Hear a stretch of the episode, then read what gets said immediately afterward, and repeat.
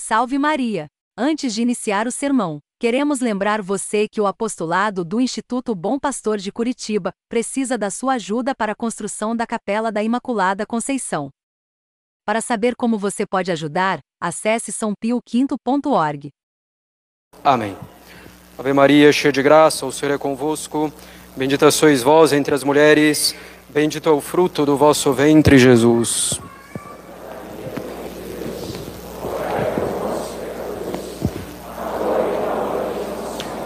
Podem sentar-se. Bem, teremos ainda hoje a missa rezada às 17 horas e o ofício do Rosário, quer dizer, o texto recitado diante do Santíssimo exposto às 18h30, então, para o qual estão todos devidamente convidados. Nessa semana, missa nos horários habituais, 6h25 da manhã e 6h30 da tarde, exceto na Quarta-feira, dia 7 de setembro, nós teremos missa 6 e 25 da manhã e 8 e meia da manhã, não havendo a missa da noite. E no sábado também missa nos horários habituais, 6 e 25 e 8 e meia da manhã. Dia 8 de setembro, quinta-feira, é a festa da Natividade de Nossa Senhora, festa importante e também aniversário de fundação do Instituto Bom Pastor, pelo qual eu peço então as orações de todos. Gostaria também bom, de lembrar sobre a modéstia nos trajes, não somente com relação à castidade, por in, cobrindo ombros e joelhos, tudo que se encontra entre eles, sem roupas coladas ao corpo, sem transparências, rendas com forro, mas também quanto a certa formalidade exigida pela Casa de Deus e pela Santa Missa, o que vale também para as crianças. Evitar então roupas que tenham coisas escritas, desenhos ou grandes marcas estampadas muito visíveis. Lembrar também do cuidado necessário com os filhos pequenos durante a Santa Missa, de não os deixarem perambulando é, pela capela e também, se fizerem um pouco mais de barulho, estiverem um pouco mais inquietos, sair com eles no tempo estritamente necessário e voltar o quanto antes, sem ficar também perambulando pelos jardins, pelos estacionamentos, pela garagem, porque aí já se está bastante alheio à missa. Então, ter esse cuidado e essa atenção.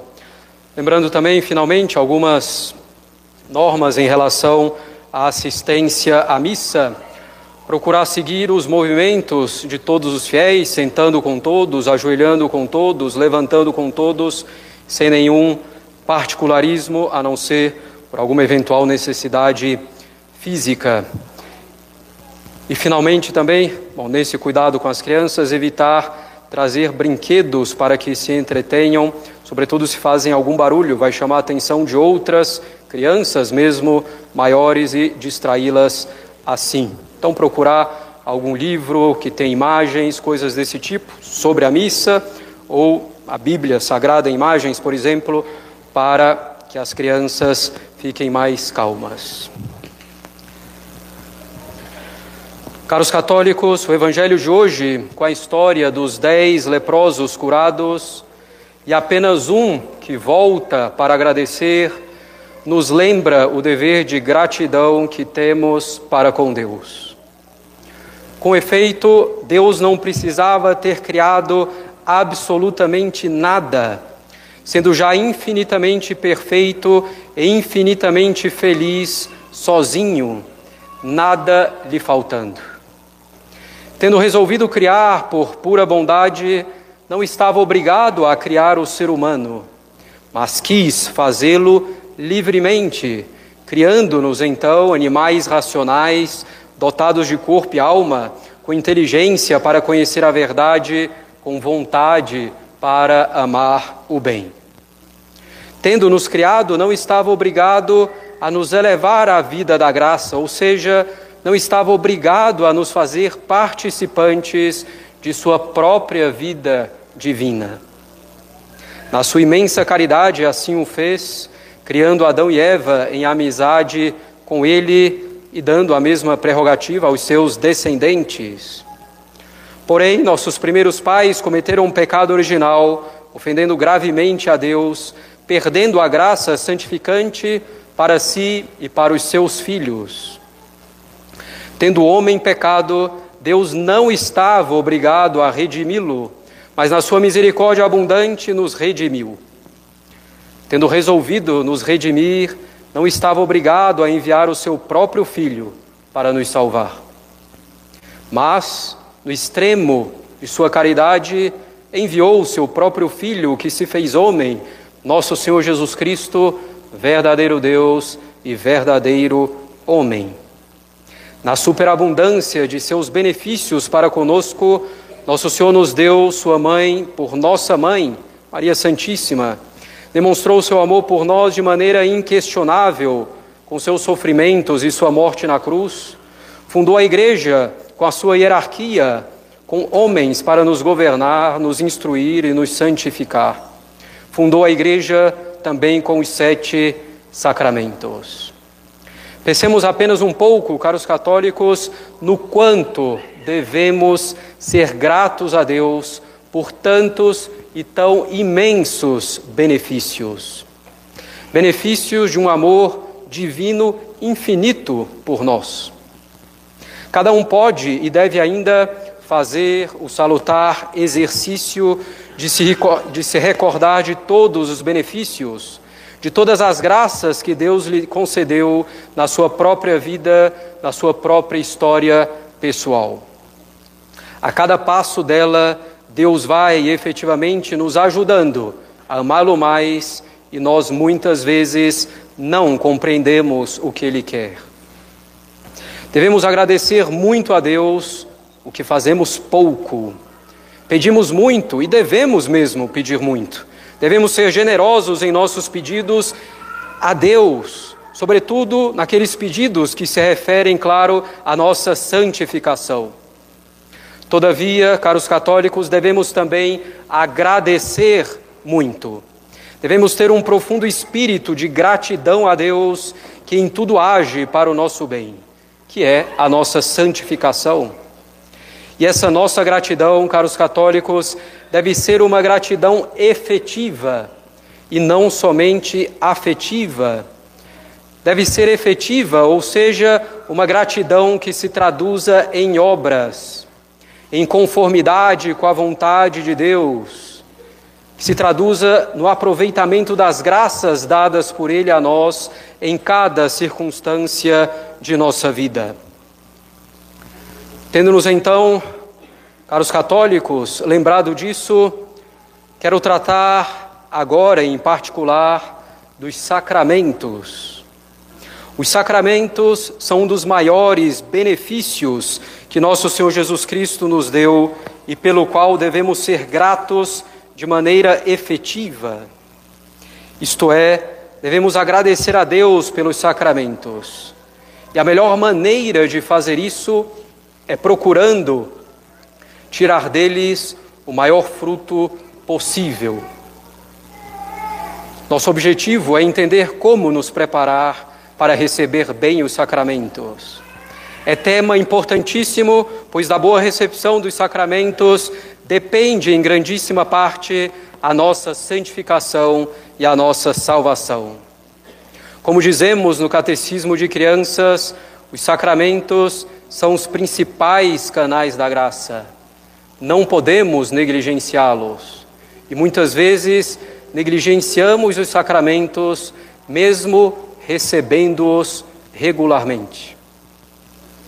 Para vermos como receber bem os sacramentos, vamos antes recordar o que são os sacramentos. Os sacramentos são sinais sensíveis e eficazes da graça instituídos por nosso Senhor Jesus Cristo. O sacramento é, portanto, um sinal. Sinal é uma coisa que indica uma outra. Por exemplo, a fumaça é sinal natural de algo que está bem quente ao ponto de queimar. O sinal de trânsito verde é um sinal de convenção que nos indica que podemos seguir em frente que não vem ninguém a princípio. O sinal de uma escola indica que a aula vai começar ou terminar. O sacramento é então um sinal, pois o rito externo do sacramento indica, significa o que está acontecendo na alma de maneira imperceptível aos nossos sentidos. Assim, no batismo, por exemplo, a água derramada na cabeça da pessoa, purificando a sua fronte, indica a graça de purificação da alma da mancha do pecado original. A aparência do pão e do vinho na Eucaristia sinaliza que esse sacramento é nosso alimento espiritual, conservando e aumentando a vida da graça em nós. E o sacramento é um sinal sensível, ou seja, que pode ser percebido por pelo menos um dos cinco sentidos, visão, paladar, tato, olfato, audição. Podemos ver o óleo e a imposição da mão na crisma, por exemplo. Podemos ouvir as palavras da absolvição na confissão. Podemos sentir o gosto e o odor na Eucaristia. Podemos sentir a água no batismo e assim por diante.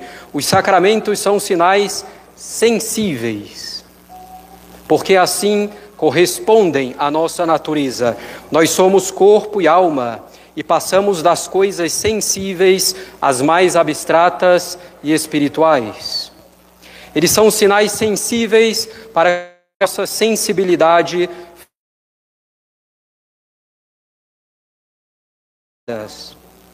Os sacramentos são sinais sensíveis para que possamos nos reunir em torno deles e prestar assim um culto a Deus e prestar um culto em sociedade.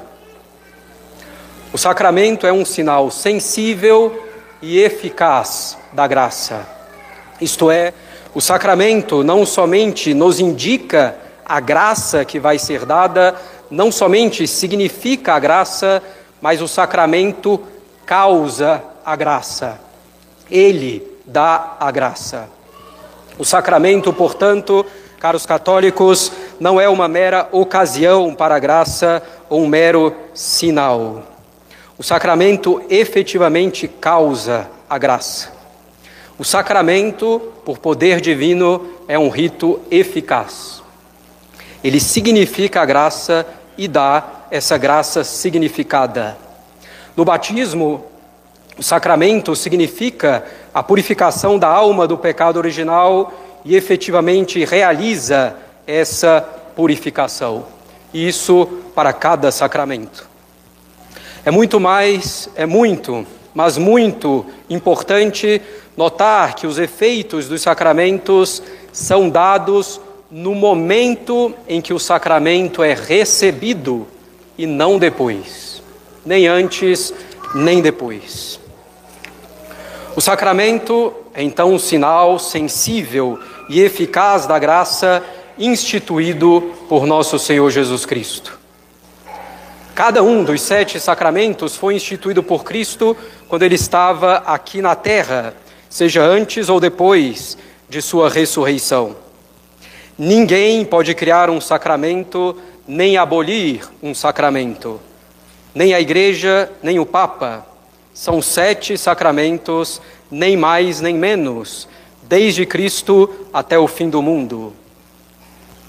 Se, caros católicos, Cristo quis instituir os sete sacramentos que nos acompanham ao longo de toda a nossa vida, nas suas diferentes etapas, é claro que esses sacramentos nos dão graças abundantes que mal podemos medir.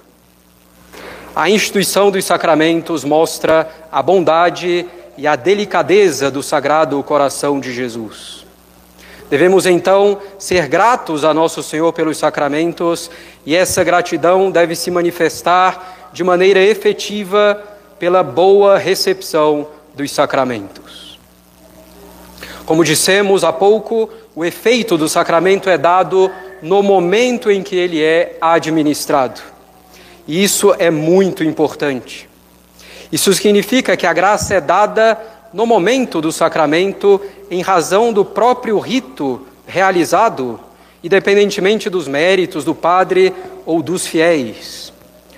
Porém, o quanto vamos receber desse efeito, dessa eficácia do sacramento, o quanto vamos receber depende da nossa disposição no momento em que recebemos o sacramento. Ou seja, o sacramento sempre abre a torneira das graças, pois ele é eficaz. O quanto que eu vou receber de água depende do recipiente que eu levo para essa torneira de graças. O recipiente é a nossa disposição, a nossa preparação para receber o sacramento. Eu posso ter um recipiente fechado se não tiver nem sequer a disposição mínima para receber o sacramento. Com esse recipiente fechado, não recebemos nenhuma graça e ainda cometemos mais um pecado mortal gravíssimo de sacrilégio. Seria o caso de receber a comunhão em pecado mortal, por exemplo, ou a crisma, a extremunção, o matrimônio, a ordem, estando em pecado mortal, porque todos esses sacramentos são sacramentos de vivos, ou seja, sacramentos que devem ser recebidos em estado de graça apenas. Seria também o caso de alguém se confessar sem estar arrependido de um pecado mortal, ou de um adulto que vai receber o batismo sem se arrepender de pecados mortais que tenha cometido anteriormente. Assim, por exemplo, se alguém foi crismado em pecado mortal, ele terá sido crismado, ou terá casado, terá sido batizado, ordenado, mas não terá recebido as graças do sacramento. Para os católicos, nós podemos ter um recipiente de 20 ml, de 500, de 1 litro, de 5 litros, de 100 litros, para receber as graças que jorram das fontes dos sacramentos. Isso depende de como cada um de nós está preparado para receber o sacramento. Como então me preparar para receber bem os sacramentos? Com a preparação próxima e com a preparação remota. A preparação próxima, como o nome diz, é a preparação já próxima da recepção do sacramento, logo antes da cerimônia ou já durante a cerimônia. É quando chegamos um pouco antes da missa para nos recolhermos e rezarmos. É quando assistimos à missa devota e atentamente, nos unindo a Cristo, preparando-nos assim para receber o sacramento da comunhão. É quando os pais, durante a missa, cumprem o dever de Estado de cuidar dos filhos também. É ainda quando alguém se confessa na véspera de ser crismado, de ser ordenado ou de casar, preparando-se propriamente, proximamente para esses sacramentos. Ou quando faz um ato de arrependimento logo antes da confissão. A preparação próxima, caros católicos, é necessária e importantíssima, mas ela não é suficiente para que nos preparemos tão bem para os sacramentos. Os próprios ritos dos sacramentos, em torno da essência do sacramento, são também um modo de nos preparar para os sacramentos. Nos dão maior respeito aos sacramentos, nos instruem sobre os sacramentos e nos alcançam graças de Deus. Porém, se ficarmos somente na preparação próxima, seríamos como um soldado que não treina para a guerra mas que faz o melhor que pode só na hora do combate.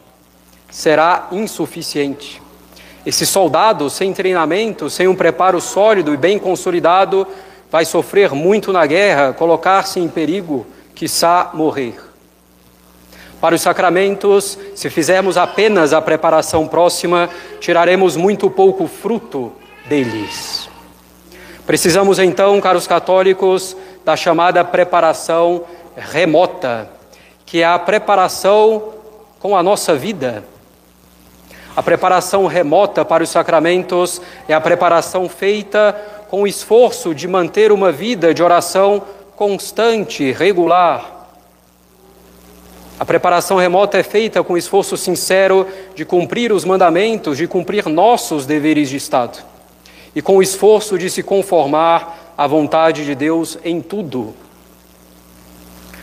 Essa preparação com a vida de oração, com o esforço de cumprir os mandamentos e deveres de Estado, de se conformar à vontade de Deus, ajuda muito na preparação próxima e vai dilatando, expandindo muito o recipiente, por assim dizer, para recebermos as graças dos sacramentos. Imaginemos, por exemplo, nosso caro diácono Leonardo se preparando para receber o sacerdócio. Se ele começar a se preocupar com a casula, com a alva da ordenação, e por isso se impacientar com os superiores, deixar de ir cantar o ofício e de acordar no horário devido, ele estará se preparando mal para o sacerdócio, deixando de cumprir os mandamentos e os seus deveres de Estado. Imaginemos que a sua ordenação no rito romano tradicional estivesse programada para a Basílica de São Pedro, no Vaticano, e fosse cancelada e passasse a ser em Brasília, e ele então murmurasse. Estaria se preparando mal, sem conformidade com a vontade de Deus. Certamente nosso diácono não fará assim, mas se preparará muito bem. Essas coisas acontecem muito, caros católicos, em particular na preparação para o casamento, por exemplo. E já se começa o casamento menos bem do que se poderia, mas isso vale para qualquer sacramento. Quantas graças perdemos na, na comunhão e na confissão por falta de esforço na vida de oração, no cumprimento dos mandamentos, no cumprimento dos deveres de Estado e no esforço de aderir totalmente à vontade divina. Não estou falando de fazer tudo isso de maneira perfeita, mas de procurar isso, de tender a isso, serenamente e firmemente. Temos que nos preparar bem para os sacramentos com a preparação remota, que é a preparação com a nossa boa vida católica. E, claro, com a preparação próxima. Sem isso, receberemos gotas de graça, que logo secarão diante da secura do mundo e da nossa vida espiritual frouxa. Um dos motivos principais de não nos santificarmos mais é não nos prepararmos melhor para receber bem os sacramentos, sobretudo os sacramentos da Eucaristia e da confissão que recebemos mais frequentemente. Negligenciar a preparação para os sacramentos é negligenciar o meio fácil e acessível que nosso Senhor nos deu para a nossa santificação, para a nossa união com Ele, para que Ele viva em nós. Essa negligência não pode dar certo, é como abusar das graças de Deus.